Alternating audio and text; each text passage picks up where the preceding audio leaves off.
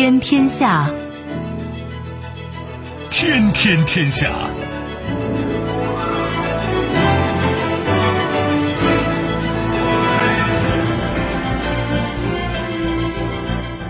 历史穿行者，新闻摆渡人。听众朋友，大家好，您正在关注收听的是《天天天下》节目，我是夏萌，和我一起陪伴各位的还有评论员小贺。世界纷繁复杂，新闻随时发生。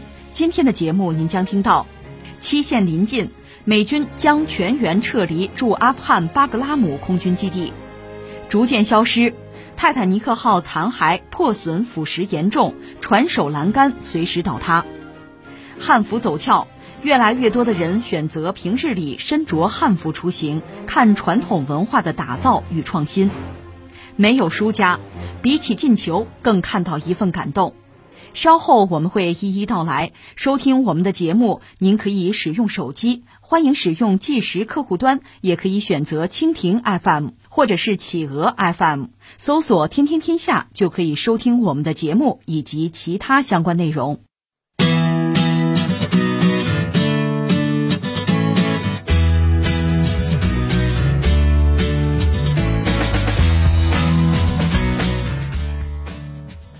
据报道，当地时间七月二号，驻扎于阿富汗巴格拉姆空军基地的最后一批美军将从此地撤离。这也就意味着美军将全员撤离这座驻阿美军最大的军事基地。这次撤离也将标志着美国人在巴格拉姆这个庞大基地存在的结束。巴格拉姆基地位于阿富汗东部帕尔旺省，距离首都喀布尔北部约五十千米。是美国在阿富汗的主要空军基地，可以起降 C 五大型运输机、B 一等战略轰炸机以及各型战斗机和直升机。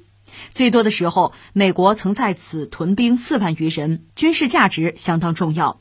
依据塔利班2020年2月份与时任美国总统特朗普领导的美国政府所签协议，驻阿美军和北约部队将分阶段从阿富汗撤出。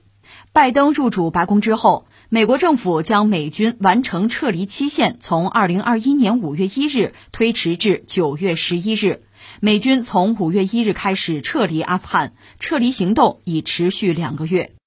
也让我想起了周华健的一首歌，这里边有这么一段歌词：“其实不想走，其实我想留，但是眼前越来越严峻的形势，美军他不得不走。”想当年九幺幺事件发生之后。小布什政府他终于认识到，恐怖主义那才是美国最主要的敌人。之后呢，美国发动了阿富汗战争，以美国为首的联军，他在二零零一年的十月七号，开始对阿富汗的基地组织还有塔利班发动战争，那也标志着世界反恐战争的开始。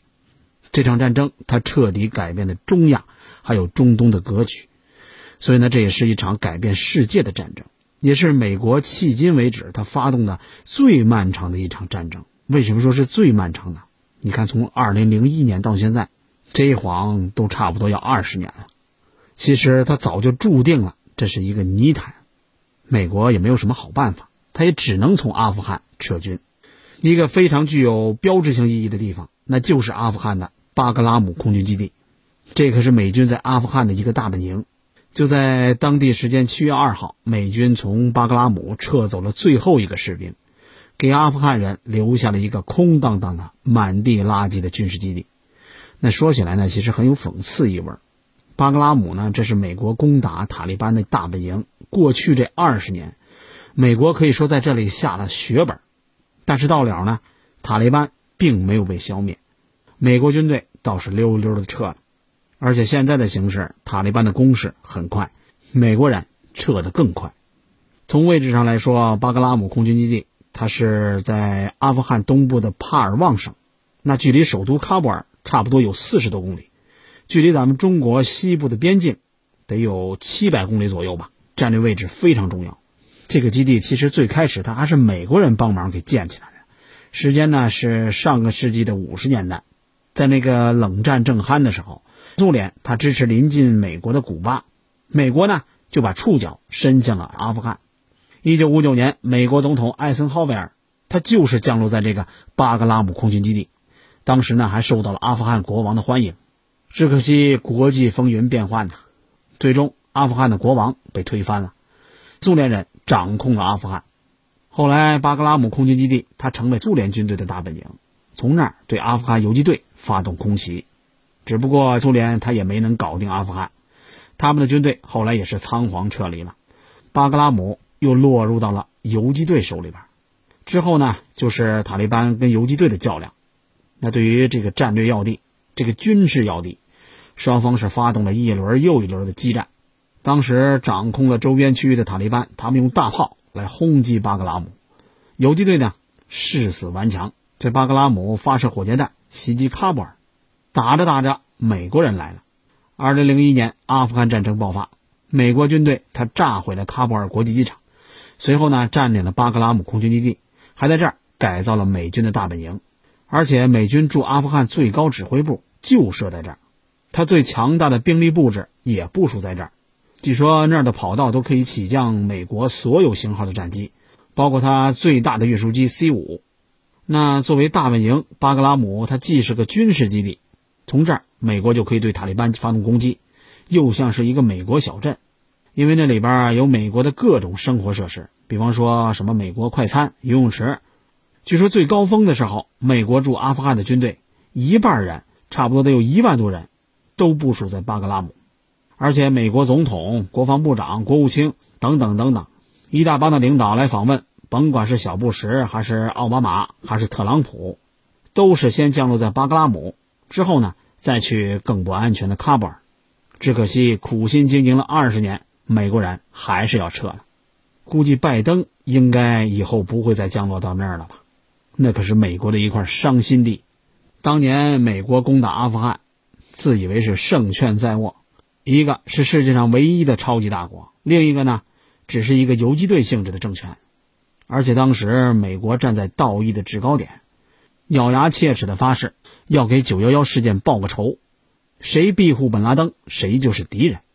塔利班呢，当时也没有拎清形势。那按照塔利班部落的传统，本拉登是他们的客人，客人这可是不能被驱逐的。于是塔利班拒绝交出本拉登。结果，美国对阿富汗发动了战争。刚开始确实是一边倒。二零零一年的冬天，塔利班就被赶出了喀布尔。可美国万万没想到，这场战争只是开了一个头，这一打就是二十年。美国彻底陷在了阿富汗的泥潭里边。这还真应了一句话：再强大的帝国，它也有自己的软肋。从二零零一年到现在，整整二十年，付出了两千多条生命。两万多亿财富，可塔利班依然在战斗。这山地民族的彪悍不能不让人叹服。有阿富汗人很自豪地告诉我前来采访的记者：“他们那儿就是帝国的坟墓。他阿富汗就是阿富汗，塔利班他就是塔利班。塔利班人家得到了底层民众的支持，强悍的游击战能力都让美国无计可施。哪怕是你有再多再先进的无人机，再多再厉害的巡航导弹。”可面对藏在大山里边的塔利班，美国人一筹莫展。每一届美国政府都认识到，美国必须尽快走出这个泥潭。但是每一届政府都期盼着有点奇迹出现，尽可能的能打残塔利班。这样的话，走的时候也能走得从容点。可结果呢，是一次比一次糟糕。塔利班他就是打不死，而且是越战越勇。美国呢换了四个总统，战争还没结束。实在是不能再撑下去了，因为这先进武器是有价钱的，美国士兵的价格更不便宜。可塔利班就是打不死，不仅打不死，在过去的这两年，人家还加大了对美国的反攻。美国他实在是耗不下去了，还是回家吧。特朗普执政的最后时刻，跟塔利班签订了和平条约。那拜登最后的撤军决定倒是基本遵守了特朗普政府的承诺，不过也有点改变。比方说，原来美军承诺要分阶段撤军，在今年的五月份之前全部给撤出来。拜登呢，人家找了个理由，把时间延长到了九月十一号之前。这可是一个非常重大的决定。按照拜登的说法，那这个撤军决定呢，是在跟各方商量之后确定的。听这意思，好像美国就像替天行道一样，要胜利的班师回朝了。当然，这只是粉饰一下。因为这样灰溜溜的撤军，至少会让一部分美国人觉得忒磕碜了。比方说共和党，人家就强烈反对。有一位共和党的参议员名叫麦格雷厄姆，人家就抨击拜登，说你这全面撤离阿富汗比泥土还笨，跟魔鬼一样危险。你看这意思，就说拜登你比泥土还要笨。但甭管怎么说，一个强大的美国，他付出这么惨痛的代价，最后是灰溜溜的走了，而且留下这么一个烂摊子，他难道不是输吗？总而言之，言而总之，这美国人要拍拍屁股走人了。随着塔利班的攻势不断的加快，美军撤军的速度也在提速。用拜登的话说，他们去阿富汗那是因为二十年前发生的一场可怕的袭击，但是这不能解释。他们为什么会在今年还应该留在那里？哪怕是大本营巴格拉姆基地，美军也不要了。这是美国的地盘，这不假，但是它也是塔利班攻击的靶子。虽然是最高级别的安全保卫，但是过去这几年，巴格拉姆他动不动就会遭到塔利班的袭击，给美军还有北约部队都让他们吃亏不少。所以说，这虽然是美国嘴里的一块肥肉，美国人有一万个不甘心。不过呢，他实在是没办法咽下去了。算起来，巴格拉姆基地都要放弃了，美军彻底离开阿富汗应该也就很快。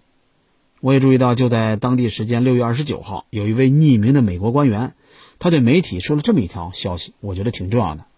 什么意思呢？就是说，美国很可能还有几天就要完成从阿富汗的撤军。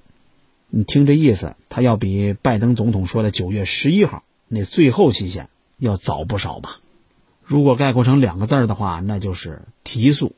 最后呢，再想说四点：第一，就是阿富汗真不愧是帝国的坟墓啊！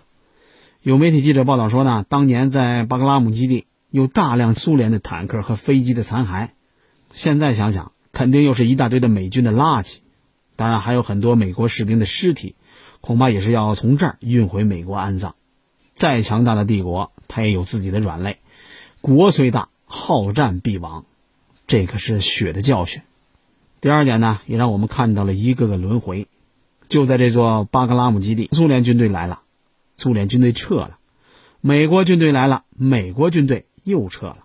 来的时候都是威风凛凛，都是神兵天将；走的时候呢，都是一地鸡毛，都是仓皇逃窜。留下的是一个被打烂的国家。第三点，恐怕新的争夺战就要开始了。这美军把巴格拉姆基地转交给了阿富汗政府军，那这政府军能守得住吗？好好看看现在的阿富汗，塔利班正在发动全面攻势，可以说到处是烽烟，满眼都是血腥。要知道，巴格拉姆空军基地它的战略地位、战略位置非常重要，战火很快就会爆发。有一位美国的前中情局官员就曾经告诉媒体。说美军撤离之后，不排除阿富汗会变成叙利亚一样的国家。打了二十年，美国人这才发现，好像什么也没有发生改变。第四点，最后受苦的恐怕还是老百姓。战争它彻底摧毁了这个国家。我相信大伙儿从网络上或者是报纸上，都看到过很多阿富汗的照片，看到那些挣扎在生死线上的阿富汗人，会让人心里有一种深深的悲哀。宁为太平犬，不做离乱人。这一点，很多没有见过战争的人恐怕是没办法想象。我们真的不是生活在一个和平的世界，而是有幸生活在一个和平的国度里边。但是这一切就发生在我们的邻国阿富汗。血雨腥风肯定还会继续。美国人走了之后，塔利班会不会跟喀布尔政权合作？塔利班憋了二十年的气又会向哪里撒出去？那些曾经跟美国人合作的阿富汗人，他们又会有什么样的下场呢？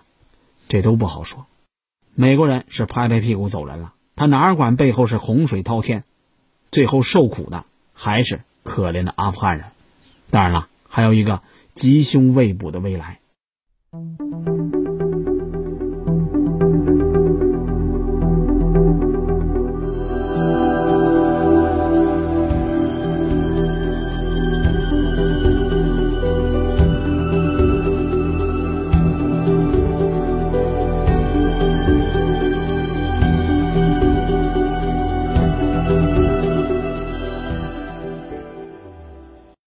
据媒体报道，著名沉船泰坦尼克号的残骸正在逐渐消失。自撞击冰川沉入海底之后，船体一直在受到洋流和细菌的侵蚀。有专家表示，泰坦尼克号的消失仅是时间问题。为记录下这一珍贵历史，一家水下探索公司已组织科考队对沉船进行记录。有媒体发文称，泰坦尼克号残骸现况不佳，船体到处都是孔洞，瞭望台已经完全消失。影视作品中极具代表性的船首栏杆也会随时倒塌。自1985年残骸被发现后，泰坦尼克号的桅杆已经倒塌。事故发生时，乘客聚集的甲板破损也非常严重。深海洋流和细菌对船体的破坏显著，每天都会有大量的铁流失。提到泰坦尼克号，很多人第一时间想到的一定是一部电影，那个凄美的爱情故事。还其实还有一个故事，发生在这个真实的巨轮之前。早在1898年，有一本和巨轮有关的小说非常火，它的作者是英国的作家，叫摩根·罗伯逊。这小说的名字叫《徒劳无功》，说是有一艘巨轮，配备了当时力所能及的一切华贵设施，非常的豪华。从英国首航驶向美国，这个巨轮上满载的都是有钱的乘客，都是土豪。人们尽情的在这艘巨轮上欢呼，在巨轮上享受。但就是在这趟首航途中，这艘号称永不沉没的豪华巨轮，因为撞上了冰山，沉没了。这艘巨轮的名字叫泰坦号。谁也不会想到，就在十四年之后，这个悲惨的故事竟然成了现实。只不过故事的主角从泰坦号变成了泰坦尼克号，世界上体积最大、设施最豪华的客轮——泰坦尼克号，在首航途中因为撞上冰山。五间水密舱进水，在第二天凌晨两点多沉入了大西洋底。船上承载的两千多名乘客还有船员，有超过一千五百人丧生。最后只有三百三十三具遇难者的遗体被打捞给寻回来。面对这艘本不该沉没的泰坦尼克号，后人可以说是众说纷纭，无形当中也给这艘船沉没背后的原因增添了一些色彩。那到目前为止，关于这艘船沉没的原因。有好几种。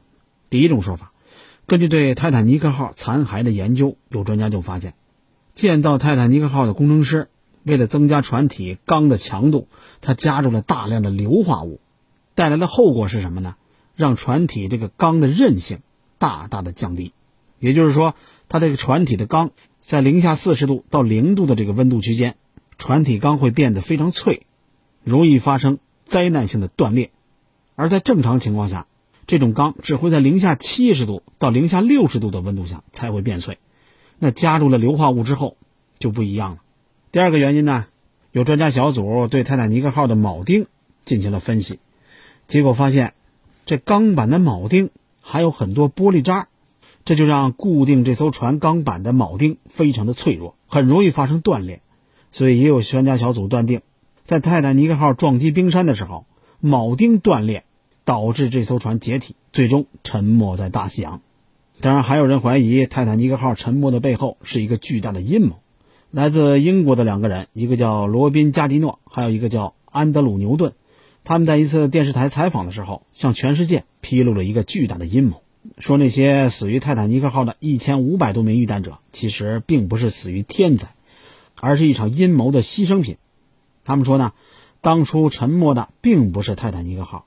而是他的姊妹船“奥林匹克号”，这一切的一切都只是英国的白星公司为了向保险公司骗取巨额的保险费而布下的一个局。事实上，这种阴谋论并没有多少人相信，因为泰坦尼克号跟奥林匹克号，它虽然外观差不多，但是内部结构还是有很大区别。比方说，泰坦尼克号的侧舷走廊，它跟奥林匹克号那是不一样的。泰坦尼克号它是开放式的。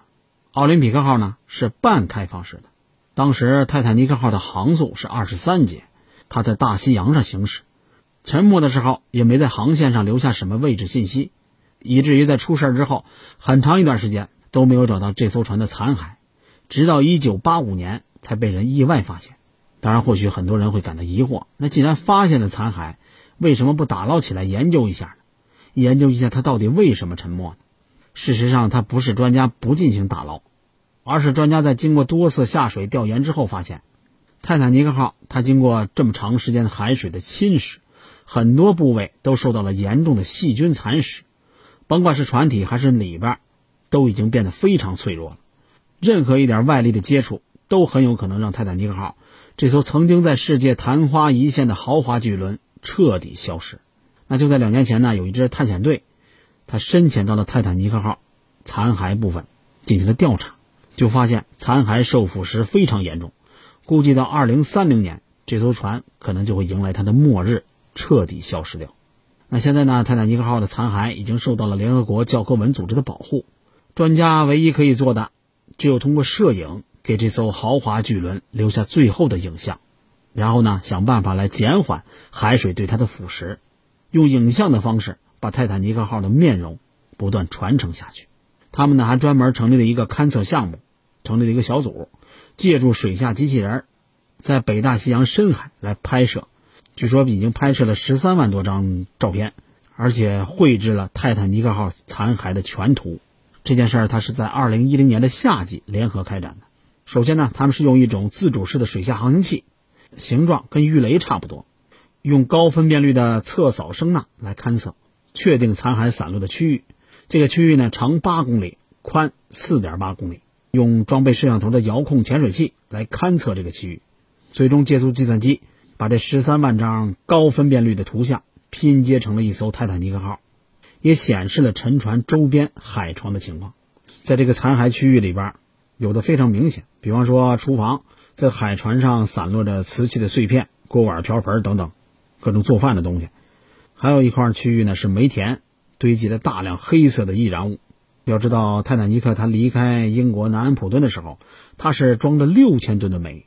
还有一个地方呢是船室的残骸，一块长十八米的船舷，五个大锅炉，还有船底的碎片。你也可以想象，这泰坦尼克沉没的时候得多惨，撕成了碎片散落在了大西洋的洋底。专家也说了，深海的洋流还有细菌对船体的破坏越来越严重，每天都会有大量的铁流失掉。再过几年，泰坦尼克号有可能只会剩下海床上的一滩污渍。那我倒觉得这并不是什么坏消息，所有的事物最终都会消失，而且已经有很多经典的影像资料记录下来了。泰坦尼克号它曾经的辉煌，这艘船它会消失了，但是故事不会，爱更不会。我倒觉得，我们关注的重点其实更应该是洋流这个概念。刚才专家也提到了洋流和细菌，那地球上的主要洋流系统正在放缓，这恐怕会对全球的气候产生重大的影响。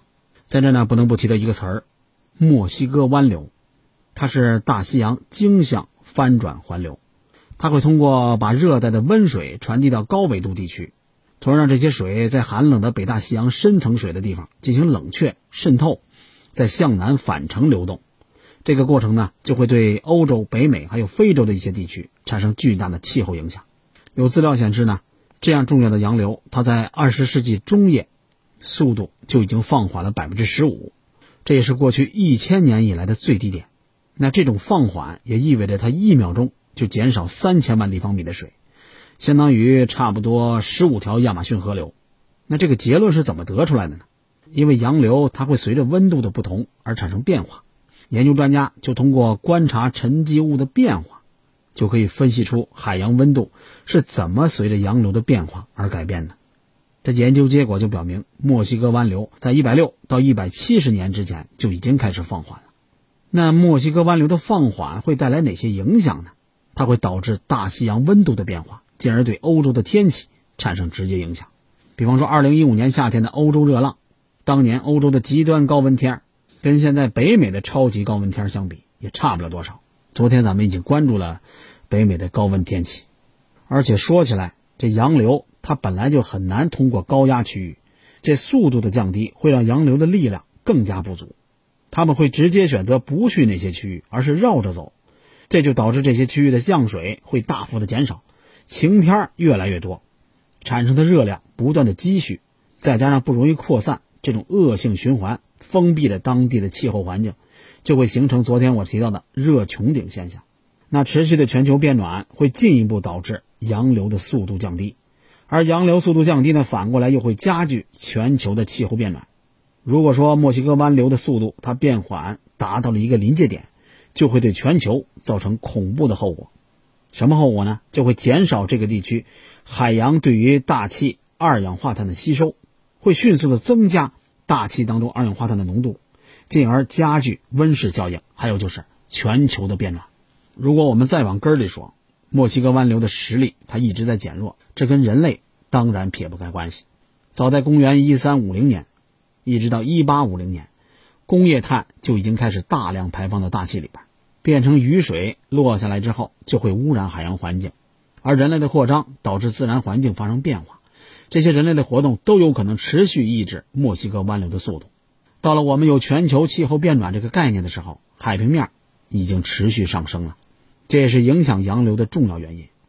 所有人类活动造成的影响，其实都有千丝万缕的联系，只不过没有意识的时候，我们太过放纵；到现在有了意识了，却不好收手了。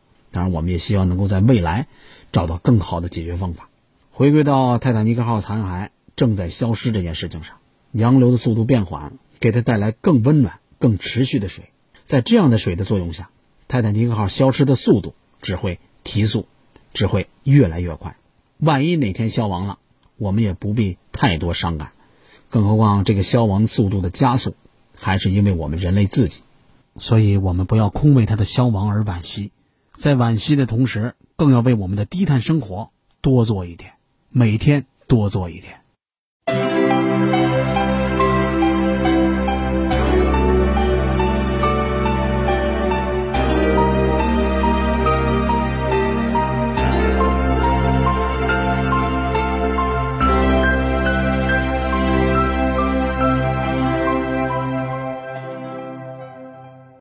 从年初的唐宫夜宴到端午节的洛神水赋，河南电视台利用汉服元素，打造出一场场精彩绝伦的视觉盛宴，火爆出圈。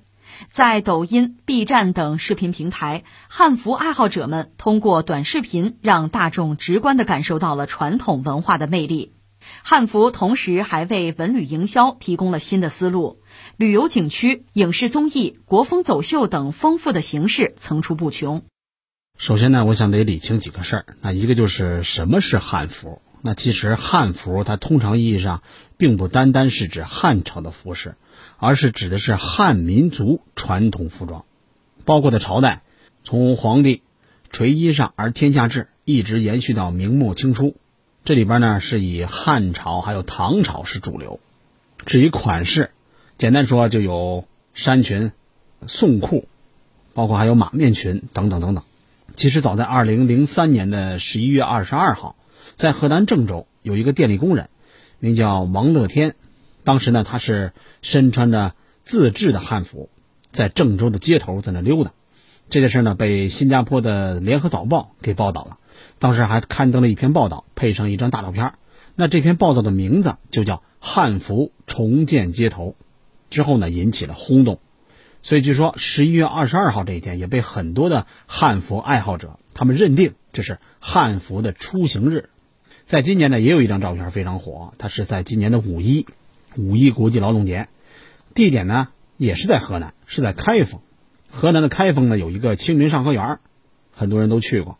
就在这个景区里边，有一个身穿汉服的姑娘，成为了很多网友热议的焦点。当然这次呢，并不是由于汉服，而是因为她在景区游玩的时候。依然在那抱着电脑，在那处理工作。有网友调侃说：“这位汉服小姐姐，她生动诠释了劳动节里的‘劳动’两个字儿。”那其实细说起来，现在穿着汉服上街已经不算什么新鲜事儿了。我印象去南京啊，去上海啊，包括咱们石家庄街头，也经常能看到穿汉服的女孩们，可以说构成了街道上亮丽的一道风景线。而且就在今年呢，全国很多景区。也都以汉服为由头来举办各种节庆活动，在国内游的这种营销战里边抢占社交媒体的声量，可以说一股强势的汉服热正在席卷景区，衣袂飘飘的游人在他们当中藏着新的营销密码。前段时间呢，我在节目里边我说过山东曹县，他突然在抖音上走红，让人们忽然发现这个名不见经传的山东小县，它竟然是全国最大的演出服的生产基地。甭说别的，就说汉服，曹县当地的商家一年就能卖出十九个亿的销售额。其实汉服文化的复兴呢，也不过是最近几年的时间。一方面呢，九零后、零零后，以他们为代表的年轻人，他们的消费能力正在逐渐提升，同时呢，国民文化的自信也可以说是越来越提高了。那在客观上也提升了汉服的国民认可程度。另一方面呢，咱们社交媒体的助推可以说是功不可没。那正是借助短视频营销的风口，一些网红博主化身古风才子佳人。还有一些古风变装啊，还有一些小剧场啊等等这些短视频来带货汉服，让汉服文化的影响力可以说不断的铺开。再加上一些古装电视剧、一些古装的电影，它渗透到我们的生活里边，汉服它确确实实的火了。这方面也是有数据支撑的，比方说有一个近半年的数据，说是汉服在微博、抖音还有小红书里边，总共产生了一百三十多万条推文。累计互动超过了将近七千万次，这里边微博的数量是最高的，互动方面抖音是最高的。那从市场表现上来看的话，汉服的市场正在不断的扩大，品牌也在不断呈现井喷的现象。不过，虽然它的市场在蓬勃发展，它的规模在整体服装市场里边的占比依然是比较有限的，只能说未来的发展潜力巨大。另外，虽然汉服市场它是处于一个竞争的格局。但是你怎么样能够成为头部的品牌，恐怕也还是一个急需解决的难题。有很多市场机构也在做不断的调研，得出了很多的数据。你比方说，在汉服的整体受众里面，女性是购买的主力。那有市场情报就显示呢，女性在汉服整体消费人群里边的占比达到了百分之八十九，将近九成啊。男性是百分之十一，而且在品牌方面排在前五个的都是女装。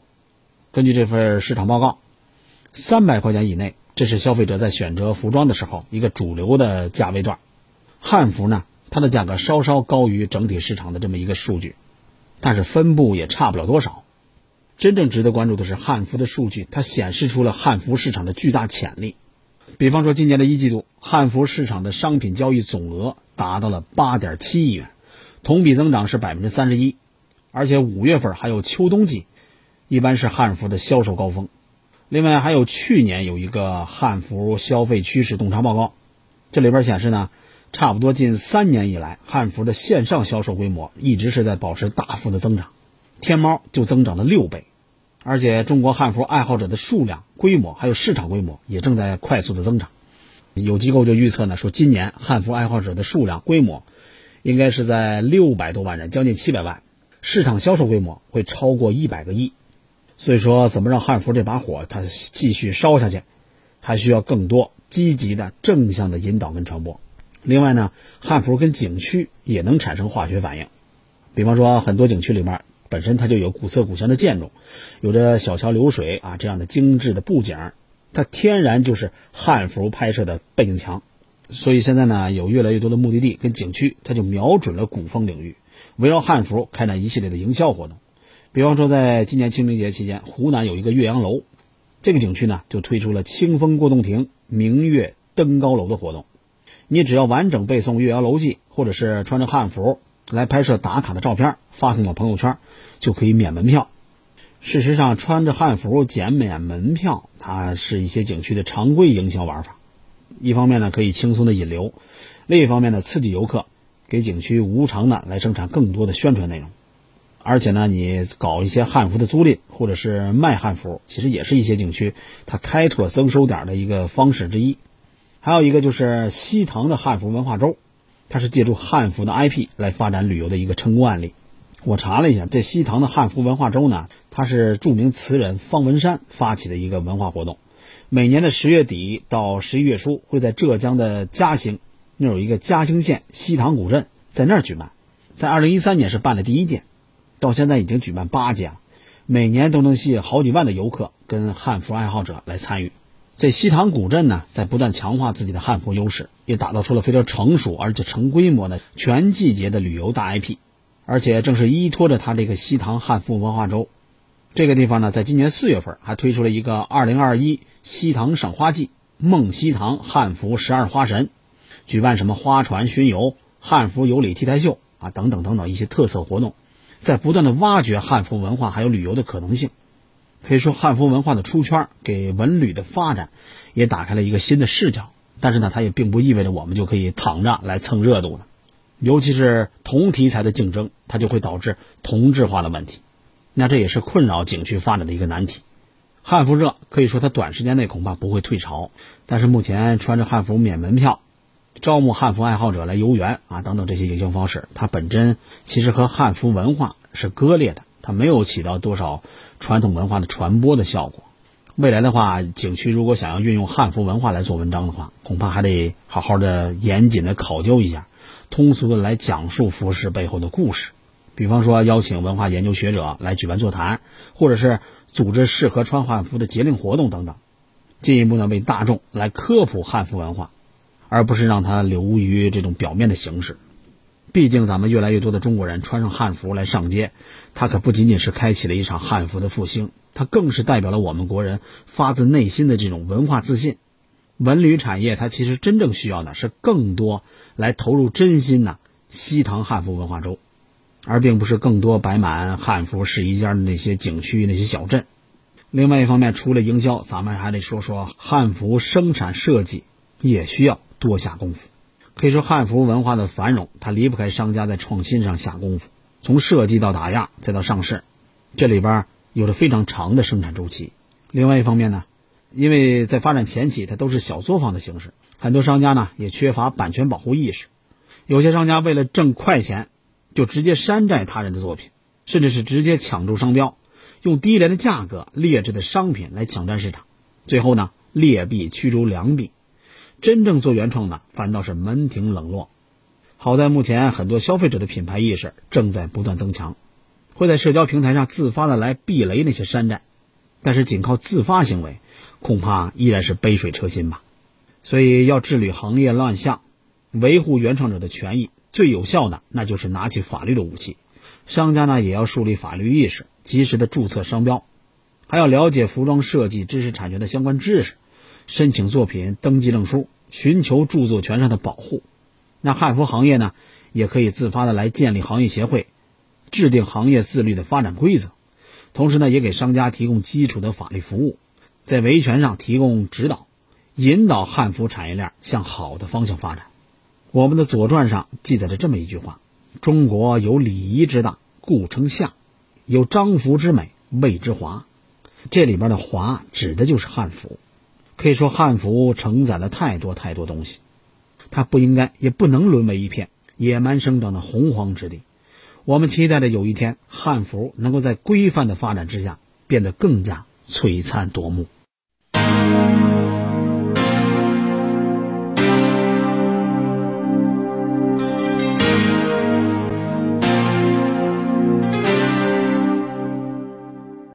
欧洲杯激战正酣，七月四号凌晨，英格兰四比零大胜乌克兰，丹麦二比一淘汰捷克。很多媒体在报道战况的时候，用到了这样一句话。说没有输家的夜晚，我们看到了续写童话故事的丹麦，也看到了浴血奋战到最后一刻的捷克，而且希克又进球了。这个球员本届欧洲杯已经进了五个球，在射手榜上已经追平 C 罗。在捷克二比零战胜苏格兰的比赛当中，来自捷克二十五岁的球员希克在下半场打入了一记四十五点四米的超级吊射。一粒进球或许就能改变一个球员的命运。希克的进球也让人想起当年二十一岁的贝克汉姆，也是一粒中场吊射开启了巨星之路。世界大赛上总是诞生超级新星，而回看捷克队的征战史，我们或许也会发现，其实我们中国一家电视企业竟然和捷克足球队这两个不同群体的发展历程和轨迹似乎有着某种重合。这确实是一件非常有意思的事情。那我们先来说说捷克这个国家。从地图上来说，它是位于中欧，可以说在千年的历史长河当中，它融合了各种的欧洲文化。最早定居在那儿呢是凯尔特人，它还有一个很多人更熟悉的名字——波西米亚。就在这片土地上诞生过很多的文艺名人，比方说卡夫卡、米兰昆德拉，还有德沃夏克啊，等等等等。细说起来，波西米亚它在欧洲历史上好像并不怎么受关注。不过呢，却经常扮演非常重要的角色，因为他在中欧这块被列强包夹的地域里面，几次跌倒又几次爬起来，不断的轮回。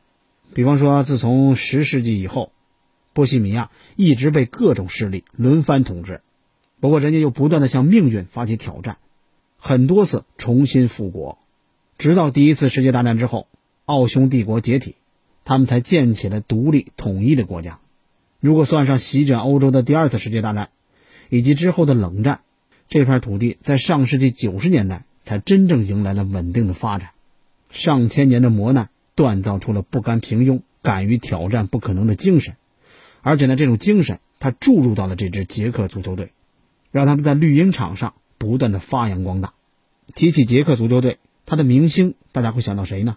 内德维德，想到巴罗什，这都是一些老球迷熟悉的球星。那他们淡出大家的视野之后，大家发现好像没有什么人了，以至于这支年轻的捷克队也被称作是最平民化的代表，因为它里边没有什么大家能够叫得出名的顶级球星。当然，这是在本届欧洲杯之前，在六月二十八号凌晨结束的欧洲杯八分之一决赛，捷克队对阵小组赛三战全胜的荷兰队，你丝毫看不出他们的怯懦。捷克队。用出色的整体战术，二比零爆冷击败了夺冠热门荷兰队，而希克呢，在第七十九分钟的那个进球，他彻底断送了荷兰人翻盘的希望，成功晋级八强。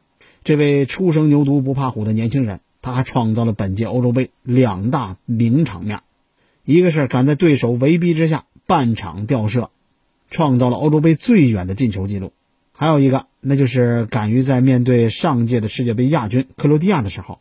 全力的肉搏，制造点球机会之后浴血破门。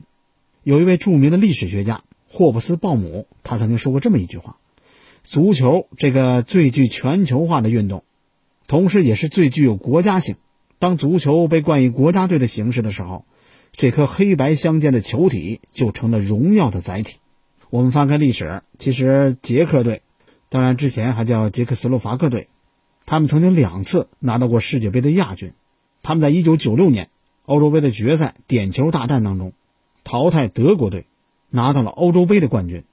2004年进入了欧洲杯的四强，表现十分抢眼，以至于本世纪初的捷克足球黄金一代，更是跟来自捷克的一些文艺作品，构成了我们一代中国人的美好回忆。比方说《鼹鼠的故事》，比方说布拉格广场。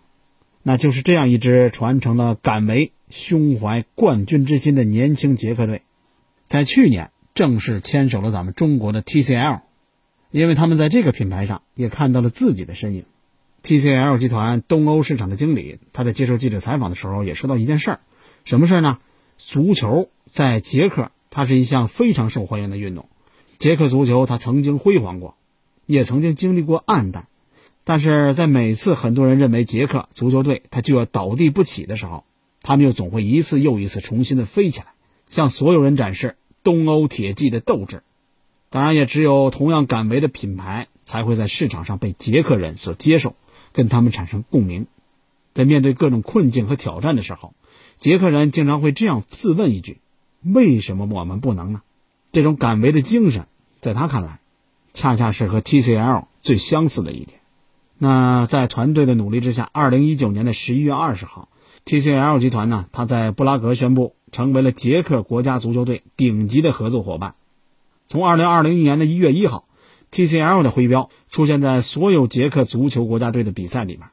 刚才呢，咱们还提到了一位非常知名的小说家米兰桑德拉，他就是捷克人。他曾经写过一篇长篇小说，名叫《不能承受的生命之轻》。在小说的开篇就有这么几句话。永恒的轮回是一种神秘的想法，尼采曾经用它让不少哲学家陷入窘境。想想吧，有朝一日，一切都将会以我们经历过的方式再现，而且这种反复还将无限期的反复下去。大伙儿好好琢磨琢磨他这几句话。我相信六月二十九号在看了西班牙对阵克罗地亚、法国对阵瑞士的这两场比赛的球迷，一定对这句话有着充分的理解。不过，对于捷克队还有 TCL 来说，他们的故事恐怕更能让我们好理解。在轮回起伏当中，我们怎么来挑战，怎么来改变逆境？二零零四年，当时的内德维德巴洛什等等黄金一代来领衔的捷克队打入了欧洲杯的四强，创造了自从1976年以来的最好成绩。而且当年22岁的巴洛什在那届欧洲杯上用五个进球拿到了最佳射手，也创造了国家队的欧洲杯进球纪录。就是在那一年，跟巴洛什岁数差不多的 TCL，他并购了法国最大的国企，全球第四大消费电子巨头汤姆逊彩电业务。而且是高调的宣布要加速布局欧洲市场，一下子成了全球最大的电视生产商。这件事呢，也被很多媒体定义成了中国企业第一次在主要产业领域经济规模位居世界第一，而且说这件事对于中国企业的崛起具有里程碑式的意义。看似这就是高光时刻，不过这高光时刻之后，至暗的时刻也紧跟着来了。在二零零六年的六月二十二号。捷克在世界杯小组赛败给了当年的冠军意大利，提前出局。不知道大伙还有没有印象？内德维德在比赛之后长跪不起，那个无数的眼神让每一个球迷心碎，因为我们知道那是这位铁人最后一次穿上捷克球衣奔跑在绿茵场上，那也意味着那一届的黄金时代开始离我们远去了。那其实就在同一时间，TCL 也在经历了一场空前的灾难。国际并购产生的副作用远远超过了他之前的预计，超过了他预计的可控范围。欧洲业务发生了巨额的亏损。就在捷克队在世界杯出局八天之前，TCL 的创始人、董事长李东生先生，他写下了一篇文章，题目叫《鹰的重生》。他号召大伙儿要重建信心，自我进化，因为蜕变是痛苦的，但是大家必须要经历这场历练，就像鹰的蜕变一样。重新开启他们新的生命周期。就在一年之后的二零零七年，TCL 决定直面阵痛，要重组欧洲业务。就在那个时候，捷克队也开始着他的蜕变。就在那一年，一位十一岁的捷克少年加入了布拉格斯巴达球队。这个少年的名字就叫帕特里克·希克。到今年，希克已经二十五岁了。在今年的欧洲杯上，他已经进了五个球。那同样。TCL 在经历了一系列的改革之后，也在绝地重生。他们继续在全球化道路上坚实的前行，越走越稳，越走越广，而且还在往产业链的上游发展，在半导体、显示等等一些核心技术领域实现全球领先。就在去年，TCL 在全球电视市场的份额已经提升到了百分之十点七，可以说是稳稳坐住了全球第三的位置。欧洲市场的销量同比增长在百分之六十多。TCL 华星电视面板月出货量曾经一度达到了全球第一，可以说 TCL 跟捷克足球队这两个不同群体的轮回历程跟轨迹好像趋于重合，各种机缘巧合也让我们很难断定它到底是 TCL 选择了捷克队，还是捷克队选择了 TCL。也许那句“我们为什么不能呢”，是这次牵手他们最好的注解。目前呢，捷克是中东欧地区最重要的一个消费电子的市场，而且增长的潜力非常大。在2009年刚刚进入捷克市场的时候，TCL 就顺理成章的把它的挑战目标瞄准在了头部高端品牌三星、LG 和索尼。那事实上，他们都是 TCL 在全球市场的一个老对手了。过去呢，中国品牌的出海市场打法通常是先抓住大众市场，以量取胜。在逐渐站稳市场份额之后，再找机会进入高端市场。现在的 TCL 跟二十年前出海已经大不一样了，他有信心，也有实力，敢于随时在全球任何一个市场直接向对手的核心护城河领域发起挑战，迅速的杀入销量还有口碑的前列。那捷克市场就是 TCL 全球化跟本土化的一个非常好的例子。产品上，TCL 直接上市，跟主推目前最高端。最科技的 LED 屏幕，迷你 LED 制屏，在品牌上，他们通过足球，通过属于年轻人的周五音乐会、直播秀等等，来树立有质感、没有距离感的形象。通过非常具有挑战性的营销战术，进入捷克仅仅一年多，TCL 就在当地市场大大提升了它的覆盖率，已经达到了百分之九十。可以说，刚开始他们刚进来的时候，他们是无名者。当时连捷克平均售价在四百欧元的安卓 TV 都很难买，现在他们不仅卖两千欧元的高端迷你 LED 电视，而且卖得很好，尤其是在一些线下商店，甚至取代了索尼的位置。这一年多能取得这样的成绩，是 TCL 在二十年来厚重而广泛的全球化耕耘的成果。早在2001年，TCL 它就曾经收购了德国的施耐德电子，以本地化运营来提升竞争优势。2004年又并购了法国的汤姆逊彩电业务，还有阿尔卡特手机业务，进一步建立起了它完善而深入的本地化销售体系，还有供应链的体系。包括在中东欧，在距离捷克边境只有三百多公里的波兰，TCL 它拿到了自己的制造基地，还有专门研究人工智能算法。还有大数据的欧洲研发中心，曾经的并购包袱被一次次果敢的变革创新转化沉淀，成了坚实的全球化加本地化的基础。这给 TCL 在全球市场带来了其他中国企业没办法比拟的供应链优势，也让这家来自中国的企业更有底气，在一些中小国家能够以更亲民、更深入的营销方式来润物细无声，跟当地的用户玩到一起。这个已经在国内积累了不错的口碑的中国品牌，就这样非常美妙的跟中东的消费者、跟捷克足球队相遇了，两段非常神似的轮回经历，初次相遇就完美的契合。当焕发新生的 TCL 跟年轻的捷克足球队携手的时候，王者归来的新时刻到了。曾经得到过冠军，就要永远胸怀冠军之心，去挑战环境、挑战自我、挑战对手。那我们也期待着年轻的捷克队能够传承前辈们敢拼的体育精神，向更高处发起挑战；也期待着以 TCL 为代表的中国科技企业继续传承四十年来的敢为精神，深度融入全球生态，趟出一条更难但是更宽的路，在全球市场挑战跟科技竞争当中去打开新的范本。话说回来，本届欧洲杯捷克队就要谢幕了，不过最后一场比赛希克的进球。曾经让捷克队一度燃起希望，更让自己在射手榜上追平了 C 罗。再看看射手榜，他的身后，本泽马、福斯贝里还有卢卡库等等人，都已经提前回家了。所以，希克跟 C 罗很有可能在最后时刻共同分享赛事的最佳射手。那他们需要当心的大概只有英格兰的哈里凯恩，还有丹麦队的多尔贝里。这两个人呢，都已经打进了三个球，理论上最多还有两场比赛。让他们去发挥，所以很有可能本届欧洲杯最后的颁奖时刻，我们依然有可能见到希克的名字还有身影。